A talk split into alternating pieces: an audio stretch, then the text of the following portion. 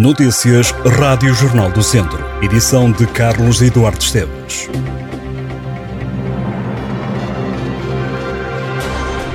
O desemprego desceu no distrito de Viseu no final do terceiro trimestre. De acordo com as estatísticas do Instituto do Emprego e Formação Profissional, havia em setembro 11.841 pessoas registadas nos centros de emprego da região.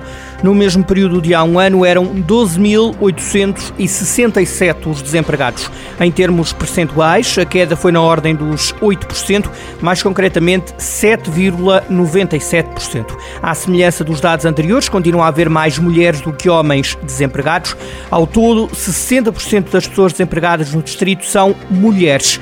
Viseu é o conselho com mais desempregados, seguido de Lamego, os dois municípios mais populosos, e ainda Sinfães. Já Penedono, o conselho mais pequeno da região, é também o município com menos pessoas inscritas no centro de emprego, seguido de Mortágua e Vila Nova de Paiva.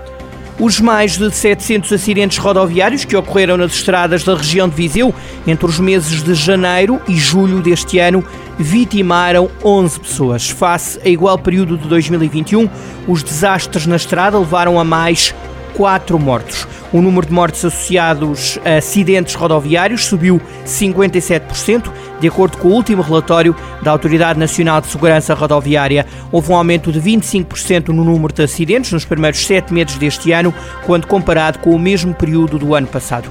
O número de feridos em resultado dos acidentes também cresceu. Em relação aos distritos vizinhos, a sinistralidade rodoviária foi maior em Aveiro e em Coimbra do que em Viseu, mas os distritos de Vila Real e Guarda ficaram atrás de Viseu. Todos os números para consultar em jornaldocentro.pt.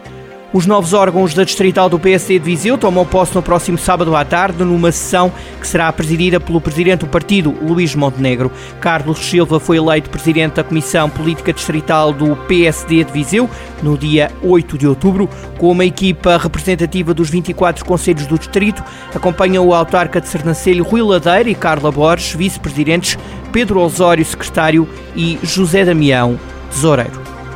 O selecionador português de futebol Fernando Santos anuncia hoje os 26 jogadores eleitos para a fase final do Mundial 2022, numa lista que deverá ter poucas surpresas, mas que já tem ausências de peso certas. A partir das 5 e meia da tarde, na cidade do futebol em Oeiras, o técnico dará a conhecer os nomes que vão envergar as cores lusas no Qatar, precisamente duas semanas antes da estreia no Grupo H, estreia agendada para 24 de novembro com o Ghana. Fora deste lote estarão Diogo Jota, que seria um potencial inicial titular, e Pedro Neto, ambos lesionados, mas também Rafa, que há dois meses renunciou à Seleção Nacional de Futebol.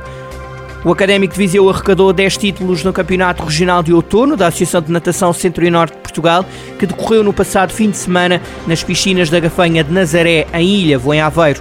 Na prova estiveram em competição 147 nadadores de 17 clubes. Os séniores academistas trouxeram para Viseu 28 medalhas, enquanto a equipa júnior feminina subiu três vezes ao pódio.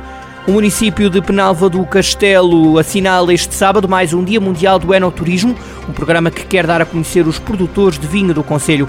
A adega cooperativa de Penalva do Castelo, a adega de Corga, a Casa da Inso, a Quinta da Rebútia, a Quinta da Végia e a Quinta do Cerrado vão participar no evento vai ter lugar na sede da Adega Cooperativa. O programa começa às 3 da tarde com a visita às instalações da Adega, seguida da harmonização de sabores e aromas locais a partir das 4. Além dos vinhos, a comemoração do Dia do Enoturismo vai também trazer produtores de queijos, enchidos e doçaria.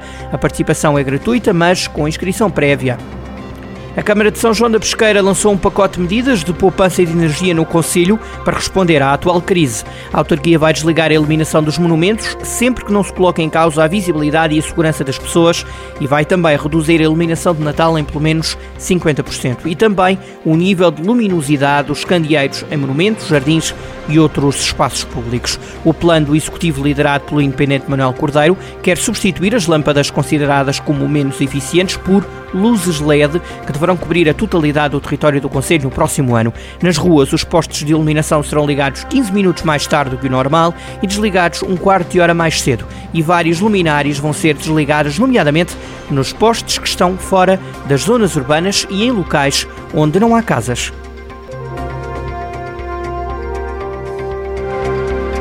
Estas e outras notícias em jornaldocentro.pt.